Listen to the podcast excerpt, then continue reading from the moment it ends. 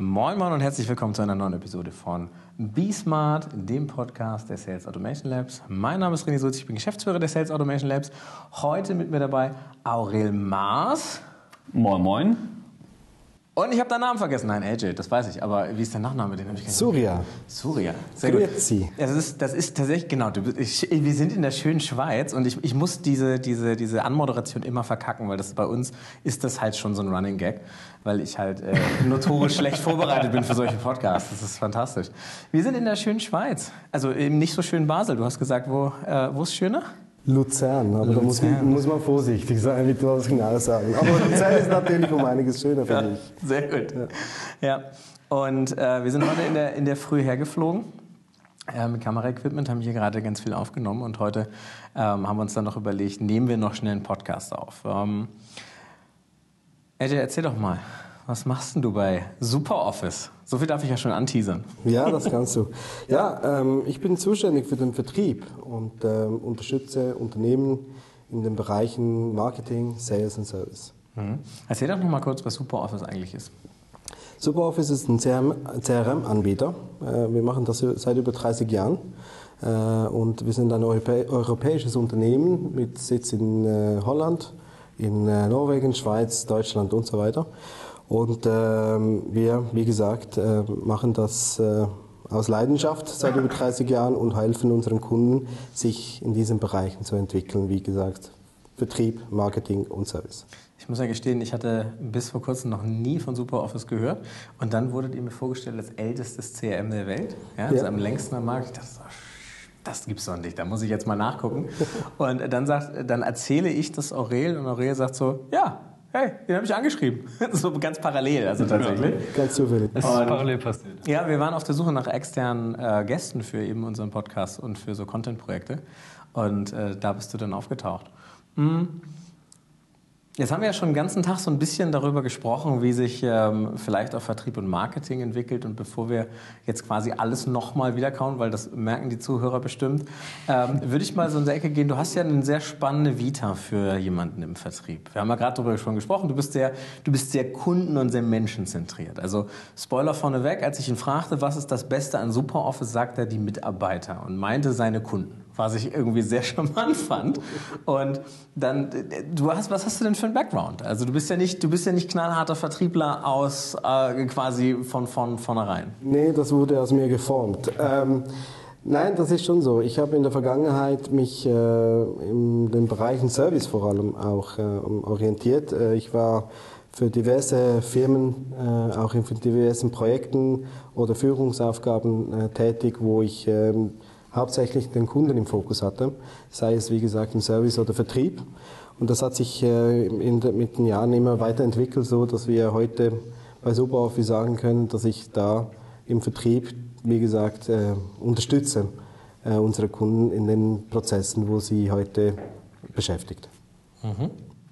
Wir haben ja mit ähm, das ist das Witzige an diesem Zusammenspiel zwischen Aurel und mir. Ich weiß nicht, haben wir im Podcast, glaube ich, noch nie erwähnt. Du bist ja, Aurel, der, so der super empathische von uns beiden. Und bei, bei Kundengesprächen, wo ich schon irgendwie nach zehn Minuten denke, oh mein Gott, äh, ist Aurel dann wirklich super, super empathisch.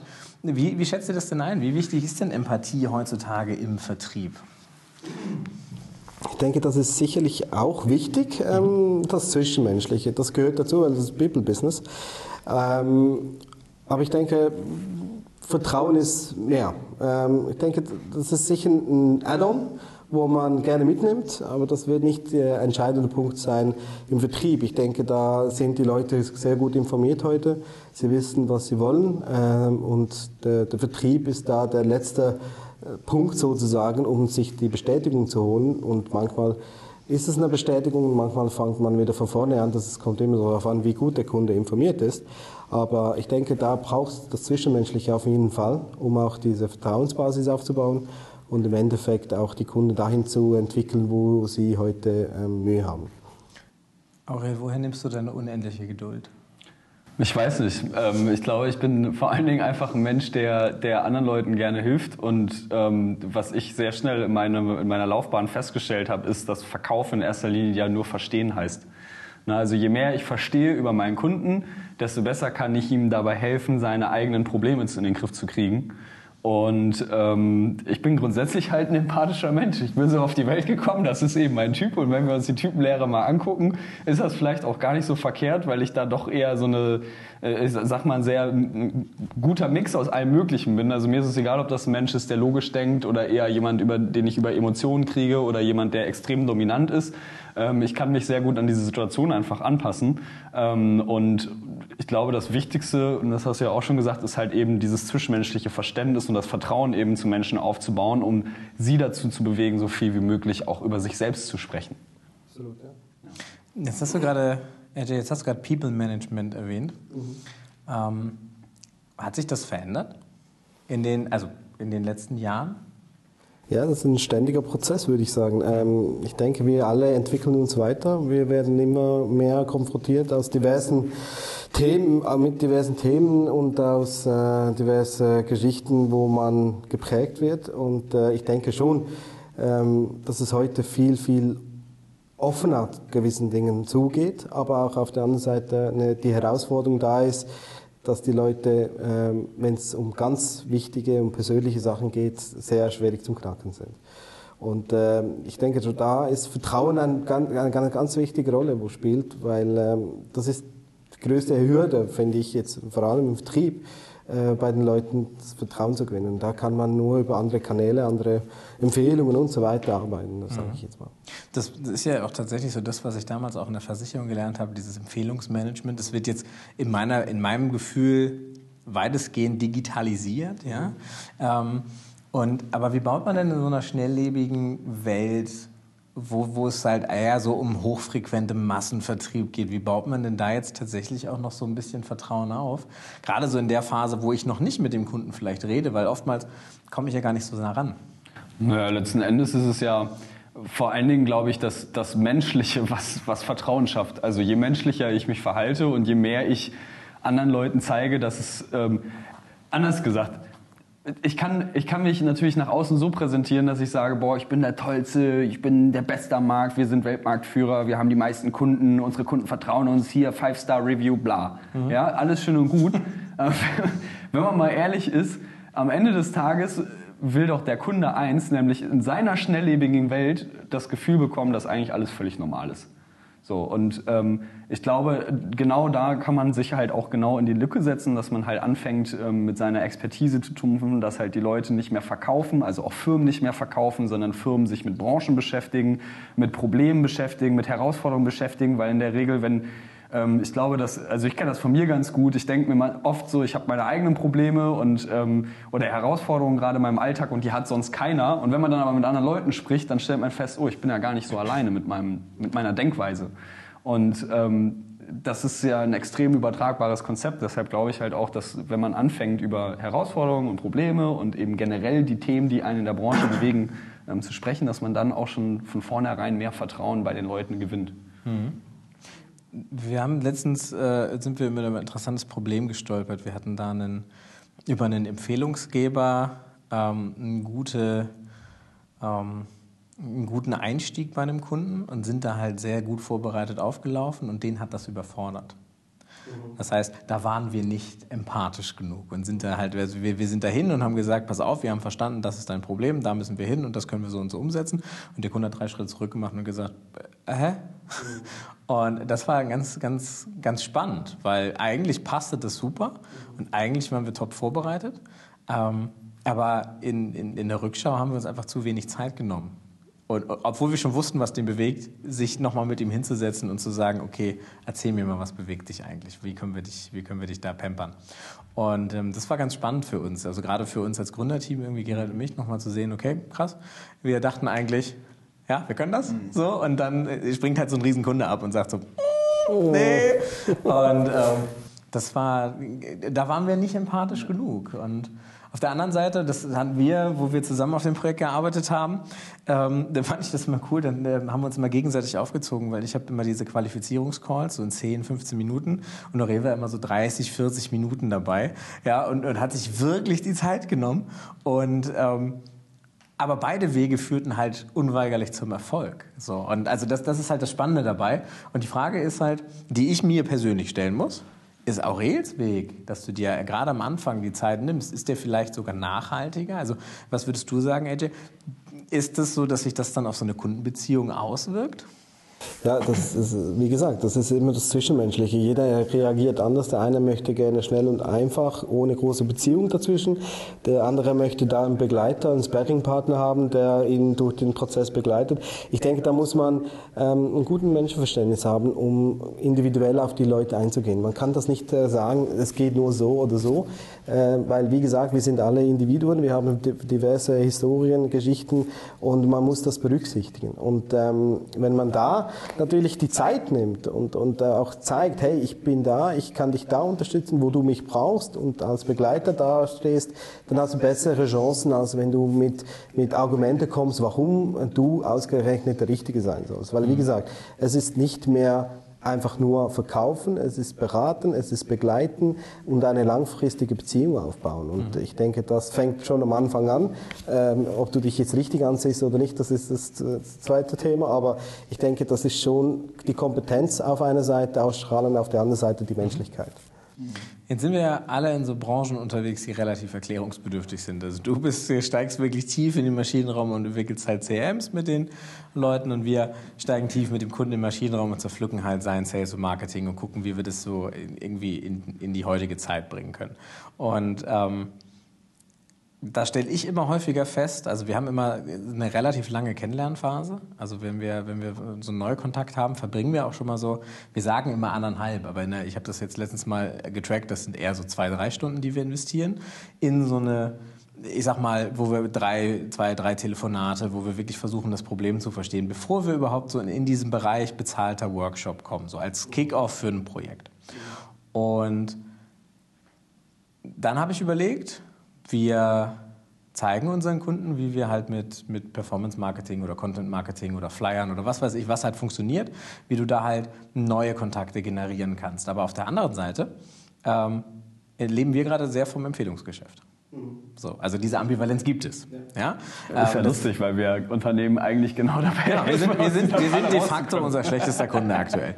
Ähm, und das, das bedeutet, die haben irgendwie, sind die über uns gekommen. Entweder äh, witzigerweise ein, ein Kundenprojekt, mit dem ist ganz, klar, ganz klassisches Beispiel aus der Versicherung, da geht man ins Fitnessstudio, lernst du Leute kennen. Aurel ist im Fitnessstudio, lernt jemanden kennen, das ist jetzt tatsächlich ein Projekt geworden. So. Super. Und das ist, das ist super witzig.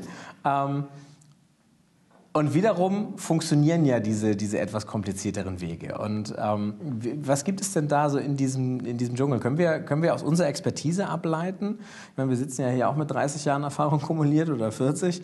Ähm, wie, wie, wie kann man sich durch diesen Dschungel als Organisation, weil ich stelle mir natürlich irgendwie als, als Geschäftsführer schon die Frage, okay, ich kann mich nicht auf Empfehlung verlassen. Das ist cool für den Anfang jetzt, ja. Und das ist, äh, und das ist bis zu viel gerade, weil wir den, den anderen Absprung nicht schaffen. Aber ich kriege so ein bisschen feuchte Hände, wenn ich dran denke, ich bin mein schlechtester Kunde gerade.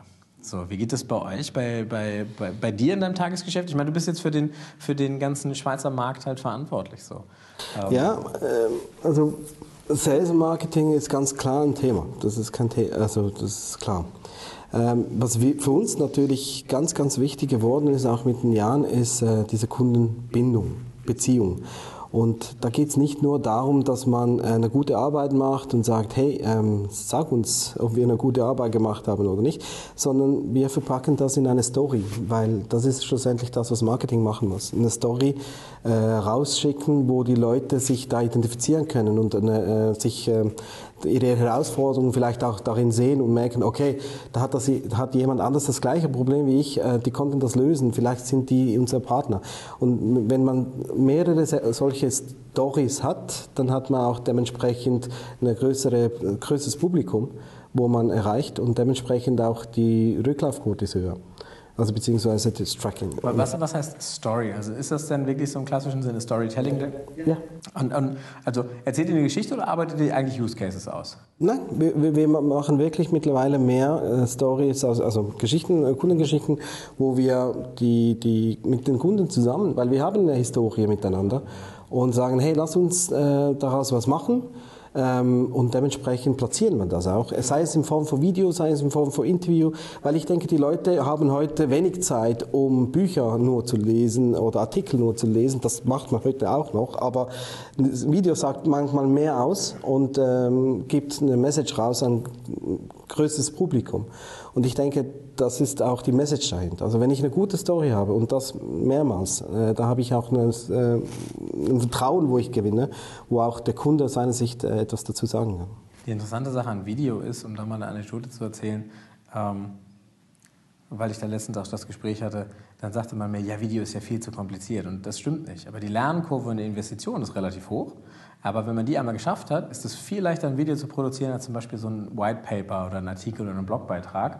Ähm, wir können das ja mal. Du schreibst ja gerade an deinem Blogbeitrag ja, oder an deinem, an deinem White Paper. Seit einer Weile. Genau. Und das ist halt so ein ganz anderer kreativer Prozess. Ein Video kannst du abdrehen, dann, dann musst du es einmal durch die Produktion jagen, aber dann ist das fertig und hat halt einen viel größeren Impact, als wenn ich jetzt ähm, einen Freelancer beauftrage oder jemand, der drei Tage an so einem Blogpost sitzt, der im Zweifel zwar nicht gelesen wird, weil die Leute nichts mehr lesen. So. Ja, weil da einfach der persönliche Touch fällt, mhm. neben dem Inhalt. Und ich denke, das ist das, was ja eben das Thema Vertrauen wieder hervorruft. Und äh, das gehört einfach heute dazu, finde ich. Ähm, man kommuniziert heute auf diversen Wegen, Kanälen und so weiter.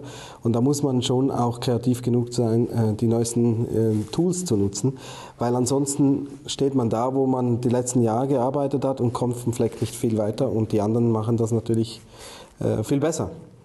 Ich, ich, glaube vor allen Dingen halt auch, dass Videos können Emotionen komplett anders transportieren und sind somit natürlich viel attraktiver, auch um Customer Stories zu erzählen, ne? weil dann kannst du auch eine Emotion vermitteln. Ähm, während so ein geschriebener Content, ich bin ja immer noch, wir sind ja auch so ein bisschen konträrer Meinung, aber ich bin ja immer noch davon überzeugt, dass geschriebener Content durchaus immer noch wichtig ist und zwar aus verschiedenen Aspekten. Das kann der Google-Aspekt sein, dass Google eben Inhalte ausliest und dadurch äh, meine Homepage sichtbarer macht. Das kann aber eben vor allen Dingen, und das, da sehe ich mich auch selber in meinem Alltag immer wieder, dass ich auch gerne mal ein paar schriftliche Sachen habe, die ich, wo ich nachschlagen kann. Wo ich einfach mal weiß, ich muss jetzt nicht an, äh, in dem Video auf Minute drei äh, und 52 Sekunden springen, sondern ich weiß, auf Seite zwei finde ich meine Informationen. Ich, ich bin ne? ganz deiner Meinung, ich bin nur zu faul. Ich weiß, das, äh, nee, das, ist, das ist klar. Aber das ist ja das Gute. Man braucht von allem etwas. Ne? Mhm, man braucht von allem etwas, genau. genau mhm.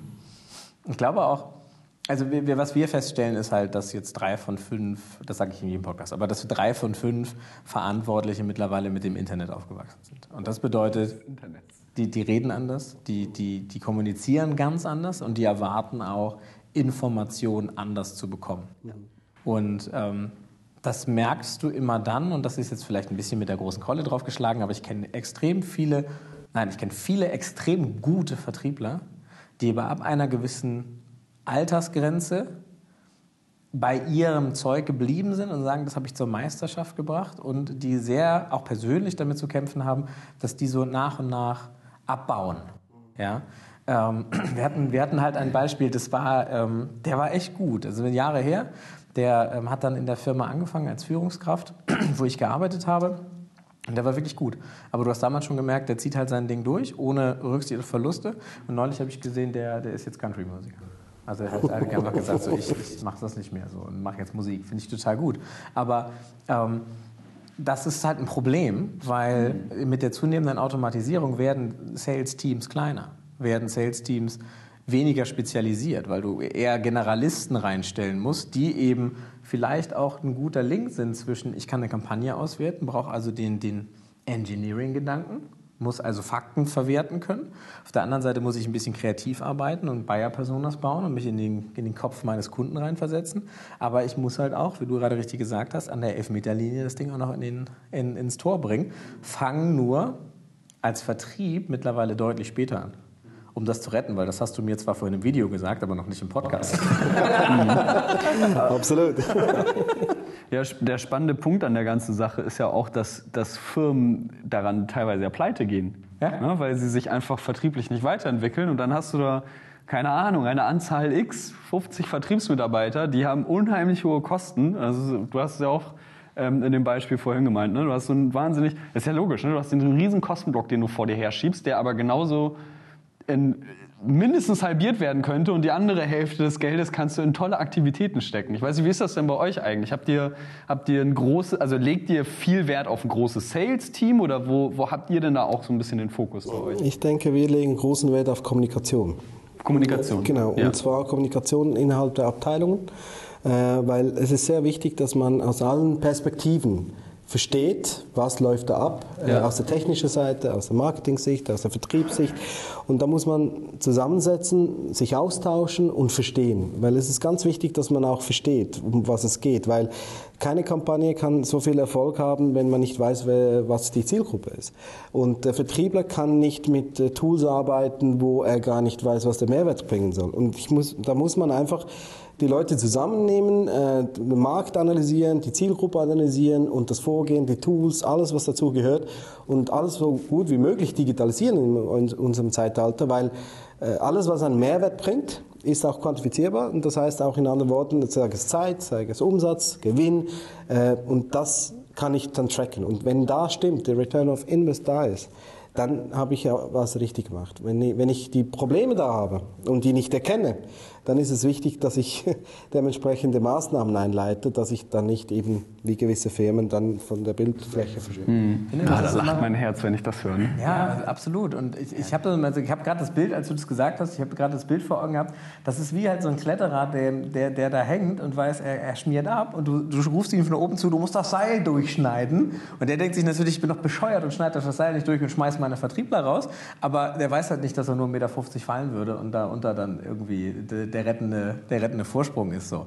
Ähm, und das ist, wir sind da so ein bisschen, gerade im Vertrieb, vielleicht auch noch im Speziellen, in so einem Paradigmenwechsel gefangen, ähm, den wir einfach nicht vollziehen. Und ähm, was glaubst du denn? Ähm, also wir sind uns ja relativ einig, dass, glaube ich, der, der, dass Vertriebsteams kleiner werden und dass Vertriebsteams eben effizienter werden.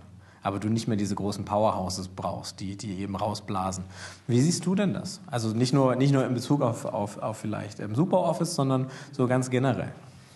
Ich, ich kann das jetzt nicht allgemein sagen, aber ich denke jetzt mal, also aus unserer Sicht, ich denke, wir brauchen einfach mehr Experten. Wir brauchen mehr Akademiker im Verkauf. Ähm, Es ist nicht mehr nur eben, ich kenne das Produkt und kenne die Vorteile und Nachteile, Punkt, fertig. Ich kann mich vergleichen mit anderen, sondern ich muss ähm, in der Lage sein, ähm, die Business Cases der Kunden zu verstehen.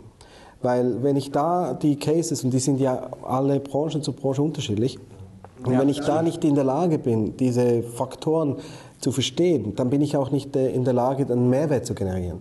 Und daher ist der Ver- der Verkauf natürlich nicht mehr das Gleiche, wie man früher gesagt hat, äh, Future Selling. Äh, Wir haben das beste Tool, du kannst das und das, sondern es ist das Verstehen in erster Linie. Und wenn ich das erreiche, dann kommen wir auch zu dem Punkt Vertrauen, weil da spürt das der Kunde auch, okay, der interessiert sich für mich, der nimmt sich die Zeit für mich und lass uns schauen, was da als Resultat kommt. Und wenn das Ganze komplett gut durchgedacht und funktioniert, dann äh, glaube ich auch, dass man die Erfolge dann ähm, hat. Hm, Was mich interessieren würde, wir arbeiten häufig mit ähm, ausländischen Scale-Ups zusammen. Also es sind junge Unternehmen, die gerade eine Finanzierung bekommen haben und ihr Produkt oder Service jetzt in Deutschland an den Mann bringen wollen. Und was wir da immer hören ist, dass äh, Dinge, die im Rest der Welt funktionieren, in Deutschland und Frankreich nicht funktionieren, weil die Märkte einfach ein bisschen schwierig sind. Und jetzt bin ich natürlich in, in, in meiner unendlichen Weisheit rangegangen und habe gesagt, naja, das heißt ja Dachmarkt. Ja? Ich musste aber sehr hart feststellen, dass äh, selbst Dach, ja, also in der Schweiz und in Österreich durchaus anders Geschäfte gemacht werden als in Deutschland. Und wo siehst du denn da wo, die Besonderheiten an der Schweiz? Einfach nur also als Anekdote. Gibt es da sowas, wo du sagst, okay, da, da sind wir vielleicht ein bisschen, da sind wir als, als Deutsche ein bisschen anders vielleicht?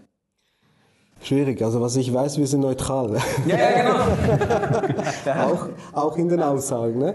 Ähm, nein, es ist, es ist nicht, so, nicht so einfach. Ich denke, ich denke in erster Linie immer noch Kultur spielt sicher eine Rolle, äh, die Persönlichkeiten spielen sicher eine Rolle. Ich denke, die Kultur entwickelt sich weiter, internationalisiert sich ein bisschen.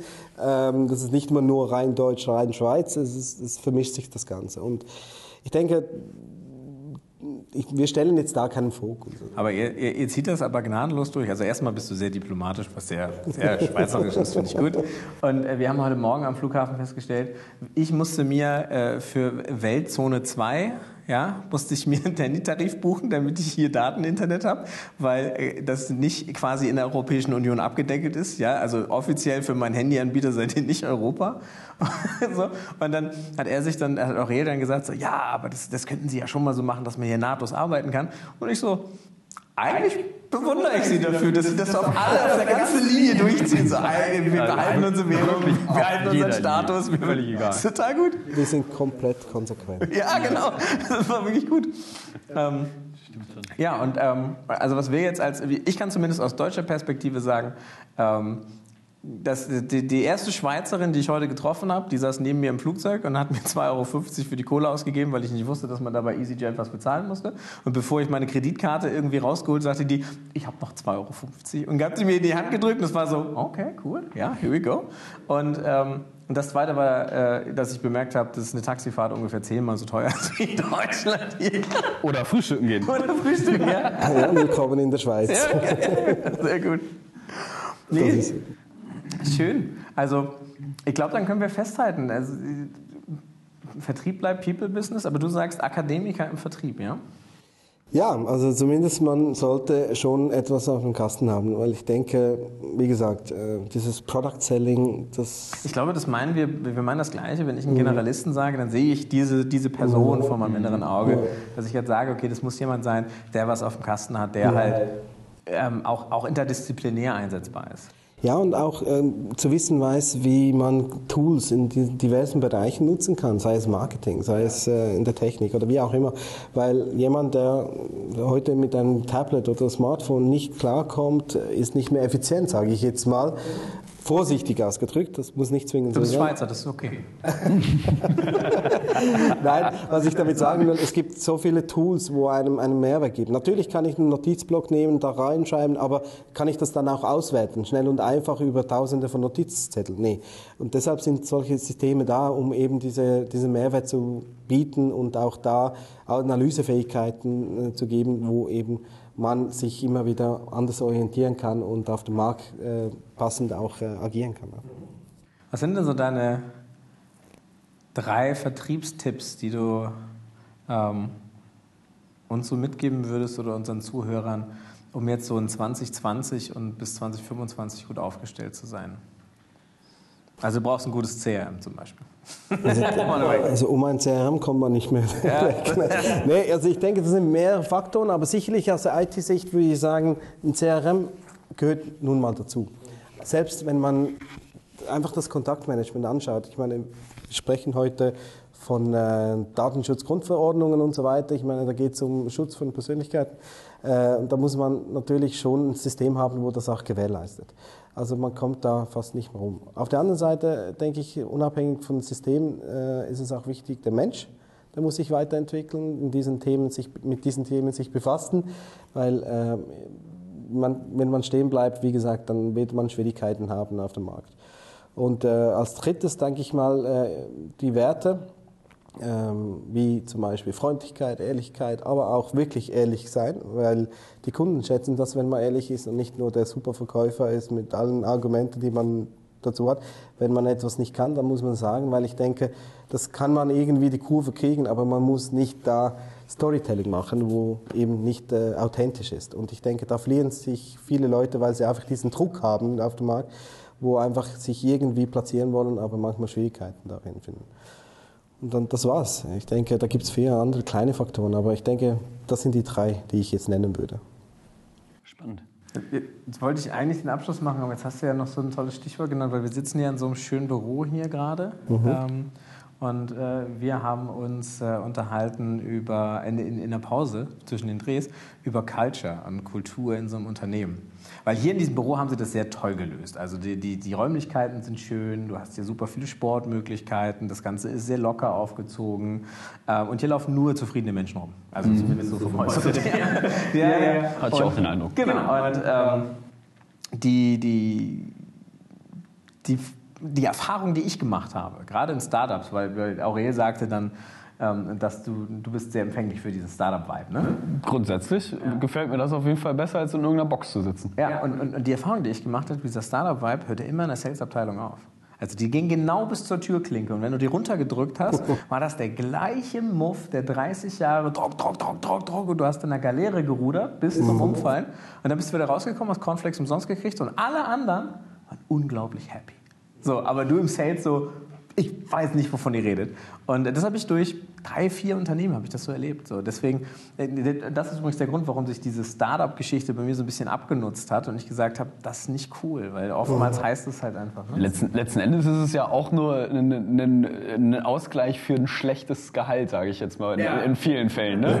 Also das muss man ja auch dazu sagen, dass gerade in der Startup-Welt dann die Gehälter halt entsprechend schmal sind, aber du kriegst jeden Tag frisches Obst und Kaffee.